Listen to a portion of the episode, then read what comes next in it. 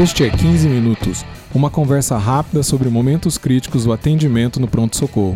Este é o podcast do curso de Medicina de Emergência do Hospital das Clínicas da Faculdade de Medicina da USP. Eu sou o Dr. Júlio Marchini, supervisor da residência de Medicina de Emergência. Neste quarto episódio está aqui comigo o Dr. Júlio Alencar, médico assistente do serviço e, junto comigo, coordena a programação didática dos residentes. Hoje vamos analisar um estudo muito comentado nas redes sociais, efeito do uso do BUG versus tubo endotraqueal com fio guia na primeira tentativa de intubação, com sucesso entre pacientes com via aérea difícil, submetida a intubação de emergência. O estudo foi é, descrito por Brian Driver, ele é da, do grupo do Hennepin County Medical Center em Minneapolis, nos Estados Unidos. Doutor Júlio, tudo bem? Júlio, tudo bem? Como é que. O que, que, é um buge? Bom, Júlio, o buge é um introdutor de tubo orotraqueal. É um, um aparelho criado por Macintosh em 1949 que tem por indicação precisa ser usado em laringoscopias de, com visão difícil ou com pacientes com falência de primeira tentativa de intubação. Essa, essa indicação é a original de quando ele foi inventado, é isso? Sim, o grupo do Condado de Minneapolis tem tentado aumentar um pouco as indicações do Buge, e é isso que a gente vai discutir nesse artigo. O Buge é como se fosse um trilho, então, para o tubo endotraqueal entrar na, na via aérea.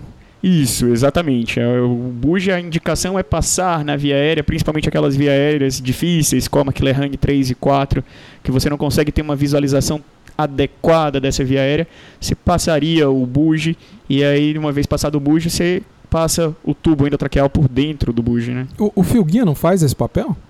O guia faz esse papel, mas a gente tem que pensar no buge como um aparelho que vai te ajudar. Ele é maior do que o fio guia, ele passa primeiro. O fio guia ele nunca, ele nunca sai do, do tubo, né? Ah, de fato. O buge você Se ele vai... estiver fora do tubo, tem alguma coisa errada, né? O, o buge você vai passar primeiro, você vai geralmente sentir os anéis traqueais na passagem, você vai conseguir saber que você está dentro da via aérea, você vai ter um stop quando você chegar na carina. Então o Burge tem suas indicações e ele é um grande auxílio na hora de entubar um paciente. Então, então muito bem. E aí é, eu falei o, o, o, título do estudo, é, é, é, complexo esse título. Vamos, vamos é, dissecar aqui exatamente o, o que, que, que, que eles buscaram fazer nesse estudo? O que, que eles estavam testando? Isso. Então, o Ben Drive, junto dos colaboradores, são, são médicos do Centro Médico de Hennepin, em Minneapolis, nos Estados Unidos, e a intenção era comparar o uso do buge versus o tubo endotraqueal com fio guia, que é a maneira que a gente está acostumado a intubar, comparar esses dois e avaliar o sucesso na primeira tentativa de intubação. Agora, eles, é, eles analisaram isso dentro de um subgrupo, né? É. Isso foi o desfecho primário deles, né? De fato. Então, o desfecho primário do estudo era conseguir fazer a intubação em primeira tentativa nos pacientes que tinham algum preditor de via aérea difícil. Então, eles definiram de forma até subjetiva alguns preditores de via aérea difícil e avaliaram se de alguma forma nesses pacientes com preditores de via aérea difícil o BUJ auxiliaria na primeira tentativa de intubação. Então, Júlio, eu sei que você tem um questionamento quanto a essa, esse julgamento. de fato, Júlio, de fato. Eu acho que todo trabalho que usa critérios subjetivos para avaliação da via aérea, ele se torna um pouco complexo, ainda mais nesse estudo, em que o critério não só era subjetivo, mas ele também era retrospectivo. O que é que eu quero dizer? Primeiro o paciente era intubado e depois perguntava-se para o médico que intubou se ele acreditava que essa via aérea era difícil ou não. E aí haviam alguns critérios, né? Eles definiram via aérea difícil como via aérea que tinha algum líquido obstruindo a visão, algum fluido corporal, ou quando o paciente tinha obstrução edema de via aérea, ou quando o médico acreditava que a língua do paciente era grande, mandíbula pequena, pescoço curto. E obesidade. Aí, sim, e aí sim tinha alguns critérios que a gente pode trabalhar de forma mais objetiva, que eram obesidade, trauma facial e imobilização de coluna cervical. Agora, você falar depois que você viu a via aérea que ela era difícil, não é uma vantagem até? O estudo fala que sim, né? Mas você concorda Eles comigo? defendem isso, é, né? Eles defendem isso, mas você concorda comigo que isso também pode ser um critério que pode servir para a gente interpretar o estudo de da forma como a gente quiser. É, de fato, a via aérea é difícil, a gente precisa é, supor que ela é difícil antes de entubar, né? Não, Senão, a gente, como é que a gente vai preparar, né? Exatamente, exatamente. Então, esse que seria a crítica aí nesse caso. Bom, então eles tinham, independente disso, né? Eles tiveram 750 casos no total e esses pacientes então eram randomizados para duas técnicas. O que, que eles usavam de laringo? Pois é. Vale ressaltar algumas coisas, né? A primeira é que primeiro os, pacientes, a indicação de intubação endotraqueal era parada cardiorrespiratória, dificuldade para respiração e proteção de via aérea. Então eram as três principais indicações. Esses pacientes eram randomizados para usar buge ou tubo orotraqueal e depois se perguntava para o médico se a via aérea era difícil ou não. Justo. É, eles usaram, Júlio, e na enorme maioria dos casos, eu acho que 93%, eles usaram vídeo laringo, eles usaram SEMAC. Tinha... 95 a 97%. Isso, de fato. E aí eles tinham a possibilidade ainda de usar um Gladescope. Mas Isso a... foi 3% aqui. Isso, a maioria Quase usou um SEMAC. O que o estudo diz é que mais ou menos 50% dos médicos que intubaram não olharam para a tela do SEMAC. Mas de qualquer forma, metade é, dos pacientes fato... foram intubados com vídeo laringo, que para a gente não costuma ser uma realidade no departamento de emergência no Brasil. O, o Glidescope é, que a gente já tem, que originalmente disponível, ele era um hiperangulado que você não conseguia fazer a laringoscopia direta. Você apenas poderia usá-lo é, usando a tela, né? Isso, exatamente. Agora, o próprio Glidescope e o CEMEC, ambos têm essa opção. Você pode usá-lo como uma lâmina de laringoscópica normal. Né? Você pode fazer a laringoscopia direta, apesar dele ser um vídeo laringoscópio. É. De fato, vale ressaltar que 50% dos médicos olharam para a tela, então fizeram videolaringoscopia dos seus pacientes. É, a gente tem aqui na tabela é, 58% não olhou para a tela no grupo Buge versus 49% que não olhou para a tela no grupo Fio Guia. Então, se até e isso é significativo, essa diferença, né? Deu um P 0,02. Então você tinha até mais pacientes no, na, na, condição pior, entre aspas, né? Que você não, não usou o, o vídeo. Ah, sim. Mas vamos para os desfechos então do estudo, né? Então, eu acho que falando em desfecho primário, o estudo mostrou que o BUJ ajudou sim na, na intubação, na, na, na primeira tentativa de intubação. 96% dos pacientes que foram intubados com o BUGE inicialmente tiveram sucesso versus 82% dos pacientes que passaram com fio guia. Tá, eu acho que a gente tem que prender aqui um pouquinho nesse desfecho primário. O que, que importa intubar na primeira tentativa? Muito bom. É, inclusive, isso também das minhas primeiras críticas ao estudo, a primeira foi em quase 50% usarem vídeo laringo, que isso pra gente, infelizmente, ainda não é uma realidade. A minha Bom, segunda acho que questão... é bem, acho que mesmo assim você tem 300 pacientes minha... que usaram vídeo e 300 que não. Acho que ainda, ainda assim é, é Diminui o N do estudo. Diminui, mas Diminui ainda o N do é... estudo. A minha segunda questão ainda é... é significativo, né? Pô, 300 pacientes. Mas é, de fato. A minha segunda questão é essa. Então, a gente não tem segmento desses pacientes no estudo a longo prazo. Então, eu não sei te dizer qual que foi o desfecho clínico desses pacientes. Então eu sei te dizer que o Buge ajuda e ele melhora a chance de eu conseguir entubar meu paciente em primeira tentativa. Tá, é... Isso vale ressaltar, é um desfecho substituto. É, exato, é isso que eu ia falar. É um, desfecho sub... desfecho, né? Então não é um desfecho é duro. Substitutivo. Eu não sei fato. o quanto disso melhora a mortalidade do meu paciente, o quanto disso diminui hipoxemia, diminui lesão cerebral. Claro que é um desfecho substituto. Eu tenho a associação de intubação em primeira passagem com melhores desfechos clínicos em outros estudos. Então a gente, então, a gente supõe, supõe que isso tenha acontecido. Se você está intubando de primeira vez, provavelmente você está diminuindo, diminuindo a chance e risco do teu paciente, chance de complicação. Dele ter uma hipoxemia, dele ter um desfecho, um desfecho um adverso grave aí. Ah, de é? fato, de fato. Bom, mas esse desfecho primário, ele tem aquele grupo de via aérea difícil que a gente tem um pouco de críticas a ele. Mas, e, e como que isso comportou o grupo total de pacientes, é, 757? Isso, isso é Eu acho que é um pouco mais interessante, né?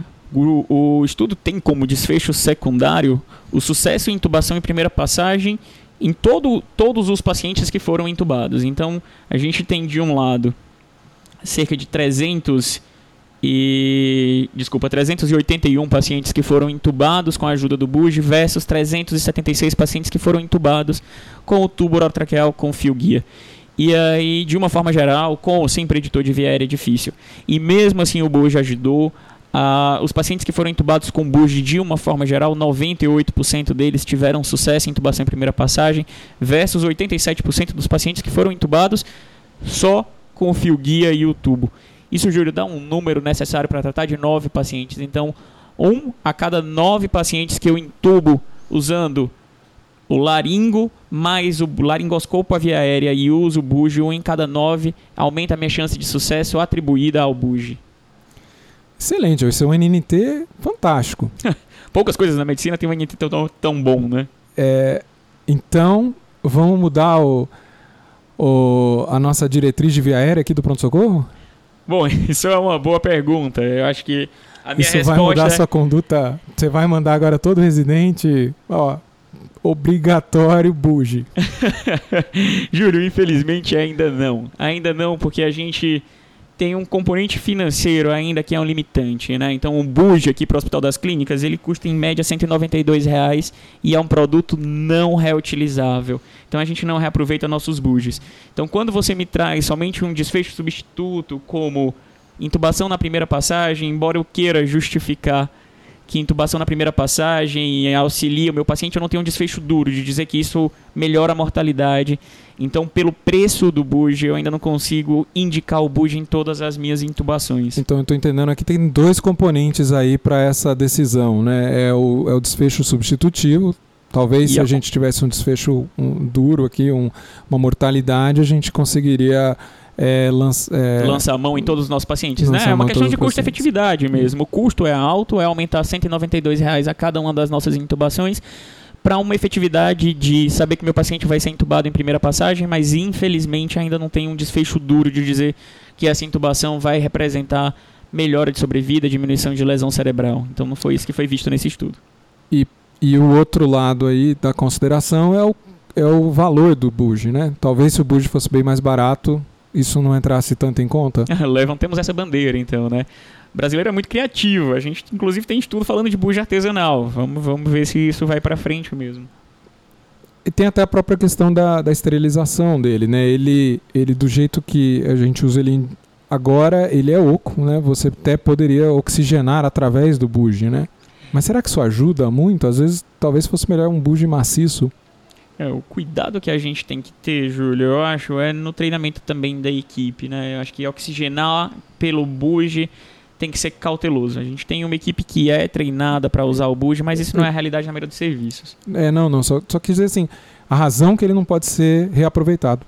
Ah, e de fato, de fato, né? Porque ele é, porque ele, ele é oco. Ele, ele, ele é... exatamente. Ele é possível de ser, de você ventilar o paciente através. Eu não sei. Do... Eu acho que eu não consigo pensar uma razão de fazer isso, mas.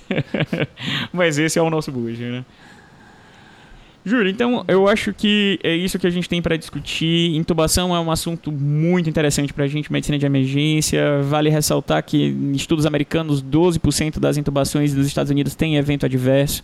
Eu acho que qualquer estudo que venha, qualquer política que venha na perspectiva de reduzir o número de eventos adversos nas intubações são recebidas de forma muito boa e de forma a gente comemora muito quando isso acontece. Acho que faltou só um comentário aqui, né? O buge atrasa? Atrapalha? Ah. Atrasa o nosso procedimento? Nesse estudo, o buge não atrasou. Então, é, assim. É, isso é importante, né? Nos pacientes, então, como que, que o, o, estudo acontecia, né? Então, todos os pacientes eram laringoscopados de forma direta ou videolaringoscopia. O buge era passado na via aérea ou o tubo mais o fio guia. Nos pacientes que eram intubados com o buge, então primeiro o buge passava, depois o buge servia para guiar, né, para que o tubo Ele é aquele trilho, né? Isso, para que o tubo passasse pelo buge. 38 segundos foi o tempo que demorou para intubar um paciente com buge, em média, em média, versus 36 segundos os pacientes que foram com fio guia. Foi um tempo não foi uma diferença de tempo não significativa. Vale ressaltar também, Júlio, que a maioria desses pacientes foram entubados por médicos com formação de pelo menos três anos de residência em medicina de emergência. Estava então, escapando esse detalhe. Esse é um detalhe fantástico exatamente. do estudo, né? Então, gente, assim, é interessante, né? Eram, eram é médicos gente... emergencistas com formação, com formação adequada e que eram treinados para a utilização do buge. Então, nesse estudo, o buge é, não aumentou aqui, o tempo de intubação.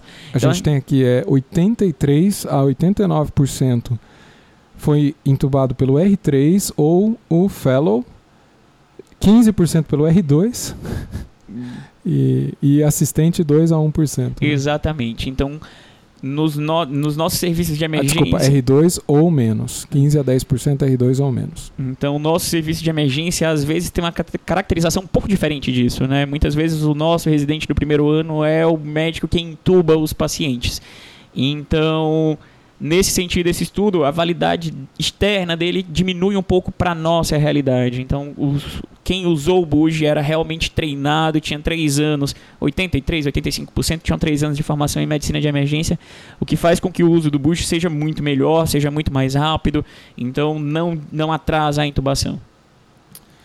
Muito bem, gostei muito da nossa discussão. Muito obrigado, à disposição. É, eu queria agora convidar todo mundo é, para conhecer nosso curso de medicina de emergência. Ah, esse sábado vai acontecer o módulo de emergências cardiológicas. A gente vai falar aí é, do, é, do reconhecimento aí da, da dor torácica, da avaliação, do IAM com e sem supra. Vamos falar de arritmias, vamos falar de insuficiência cardíaca e de emergências hipertensivas, além de várias outras aulas complementares.